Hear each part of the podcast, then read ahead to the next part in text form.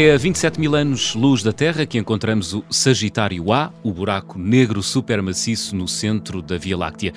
E a primeira imagem deste buraco negro acaba de ser divulgada por Sr. Carlos Filhais. Viva! Viva lá, tudo bem. Entusiasmado com a imagem? Sim, é a segunda imagem deste tipo, a outra foi há cerca de três anos. Hum. É a mesma equipa, é um grupo uma colaboração internacional de radioastrónomos, uh, em, usando radiotelescópios de vários sítios do mundo, uh, recolheram um conjunto de imagens que nos permite mapear um, vamos chamar-lhe assim, monstro que existe no centro da nossa galáxia. Hum. É, digamos, um super buraco negro, uh, um buraco negro extremamente maciço que, que tem uma, um, uma massa que é, é, cerca de, enfim, 4 milhões de, de, massas de Sol. Parece uma espécie de olho uh, do reino de Mordor, o filme do Senhor dos Anéis, não é? Assim, preto, depois com uma auréola vermelha. Porquê? Uh, sim, uh, acontece que uh, o buraco negro, como é negro, não se vê. Aliás, nada, tudo pode lá... Podia, podia é um... ser negro para lá do, do buraco. É assim, é assim, tudo é um abismo do espaço-tempo. Tudo entra para lá, uma deformação extrema do espaço-tempo, onde o espaço e o tempo acabam, mas tudo entra para lá, mas nada pode lá sair, nem a luz, por isso é que se chama negro. mas em volta existem coisas. Uh, em particular, existe, uh, digamos, gases, gases que giram rapidamente em torno do buraco negro. E são esses gases que têm aquela uh, imagem luminosa que é pintada à mão porque não é luz visível, como eu disse, ondas de rádio, ou melhor, microondas. É 1,3 milímetros o comprimento de onda daquilo, o que significa que aquilo é radiação que é recebida daquele lado e que depois é feito um tratamento de imagem para o nosso olho poder ver, porque nós não vemos microondas, nós só vemos ah. luz visível. Portanto, nós não, nós não podemos ver aquela luz. Portanto, Além disso, é uma reconstituição. É uma reconstituição visual de uma coisa que foi feita a partir de sinais de ondas de rádio hum. e, é, e é uma exposição longa, foi feita ao longo de vários dias. Por outras palavras, não é daqueles instantâneos instantâneos, mas clica e já está. Não, é uma exposição prolongada das ondas que vêm daquela poeira à volta. E no fundo lá está, no meio lá está aquele buraco, aquele, aquela coisa que eu chamei monstro, que é, digamos, um, uma coisa enorme. É, é, para dar uma ideia às pessoas do que é, aquilo tem uma massa tão grande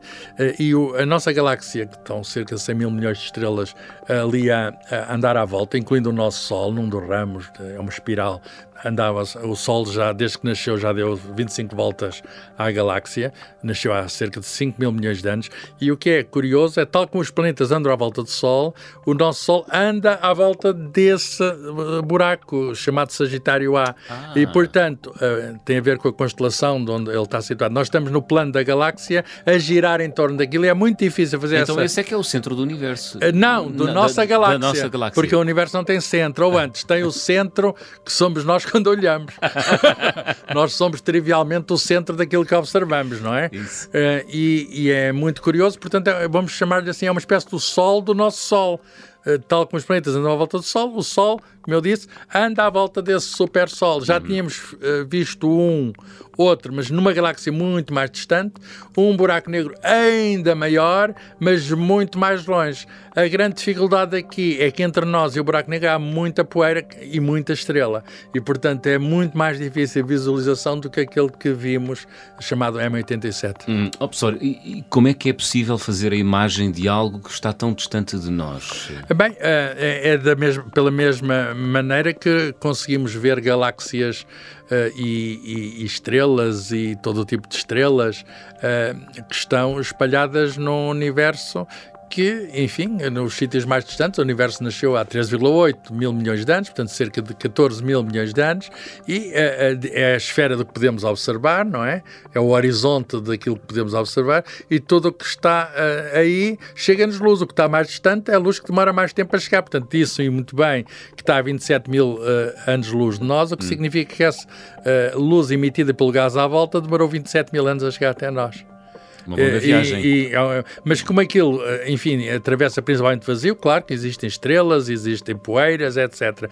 Mas é principalmente vazio. O universo é, é, é, é coisa nenhuma, no sentido que a maior parte é vazio. Chega até nós, as ondas de rádio propagam-se uh, e, e, e chegam até nós. Chega até nós como como chega, a, a, digamos, a luz de, de muitos outros objetos no espaço. Agora, o curioso é que os buracos negros, não daquele tamanho, mas foram imaginados pelo Einstein antes de hum. serem vistos, foram soluções matemáticas da sua teoria da gravitação. Isso hum. é muito curioso. Inclusive, ele, ele até uh, imaginou, que era com base matemática, que a colisão de dois buracos negros uh, enfim, não foi exatamente assim que ele formulou, mas o resultado é que ele imaginou que havia ondas gravitacionais e essas ondas gravitacionais já foram detectadas por instrumentos especiais que construímos na Terra, precisamente para esse efeito, e sabemos que a origem deles é a colisão dos buracos negros. Portanto, é um buraco negro a andar atrás do outro, um sistema de dois buracos negros, a certa altura juntam-se, uhum. fundem-se, e isso é um acontecimento, digamos, tremendo, que faz abanar o espaço e o tempo toda à volta,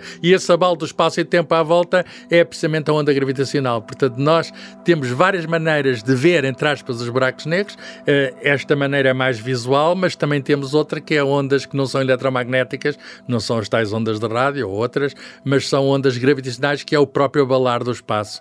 E, e isso, enfim, é um dos grandes avanços da física nos últimos anos, já foi dado um prémio Nobel por causa disso, e, e, e é extraordinário que a gente consiga ver e, de certo modo, entre aspas, ouvir. Significa que temos dois tipos de ondas, ondas, eh, digamos, de luz uhum. e temos ondas que são, eh, não digo, não digo o abanar do próprio espaço. Não, não digo que são ondas sonoras, porque as ondas sonoras exigem que haja um meio material que esteja a abanar. Vibra, aí, não é? aí não é preciso, as ondas gravitacionais não é preciso nenhum material a abanar, é o próprio sítio que é o próprio espaço, a própria geometria do espaço que é deformado. E, e portanto, fazem-se avanços extraordinários na tecnologia, hum. mas muitas vezes para confirmar teorias que estavam feitas há muitos anos. Professor, estamos aqui a falar de buracos negros. Uh, gostava que me explicasse aqui, uh, numa resposta ao jeito de buraco negro para totós, o que é um buraco negro e como é que se formam?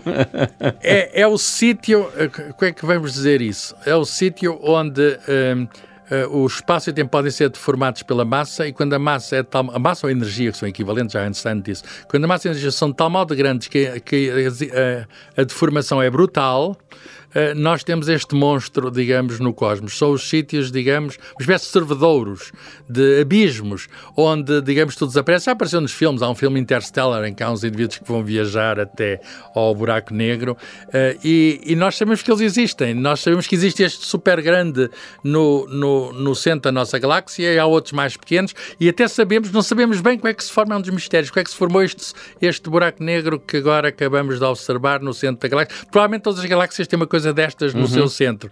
Mas sabemos como é que se formam outros buracos negros mais pequenos. Quando uma estrela maior explode, o nosso Sol não tem massa suficiente para explodir, mas quando explode, chama-se uma supernova. E o que fica lá muito denso no seu interior pode, se tiver uma massa superior a três vezes a do Sol, pode vir a ser um buraco negro. E, portanto, aí fica ali o coração de uma estrela que explodiu, é uma das possíveis origens de um buraco negro, mas de um buraco negro de pequena massa, em que essa pequena massa, quer dizer, comparada com este do super buraco negro. Hum. Uh, mas apesar disso, uma massa enorme e é extremamente densa em, em matéria ou energia, como queiram, é extremamente densa, o que significa que é, é, a forma mais concentrada que nós temos de matéria ou de energia. Hum. E, portanto, é o, é o sítio, digamos, onde o nosso mundo muda. Há até quem imagine coisas, ficção científica, em que diz que o mundo acaba aí para começar outro, mas ah. eu não ah. diria tanto. Eu não diria tanto. uh, enfim, nós não sabemos o que, que, há dentro dos buracos negros. E é um, Nem é um o sítio... que há para lá do Não, nada. Negro. Nem sequer se podemos falar disso. Se há qualquer coisa, há quem fale em universos paralelos que se abrem nos buracos negros, eu direi que a gente só pode falar daquilo que pode falar falar, não é? Ou antes, pode falar do que quiser, mas do ponto de vista da ciência, é uma mensagem que eu tenho transmitido nestes programas, do ponto de vista da ciência tem de haver provas, tem de haver observação, tem de haver experiência. Verdade. E aí os buracos negros são a fronteira do nosso conhecimento, é aí que a nossa ciência acaba. Portanto, quer uma definição, são, é a fronteira do desconhecido. Boa definição.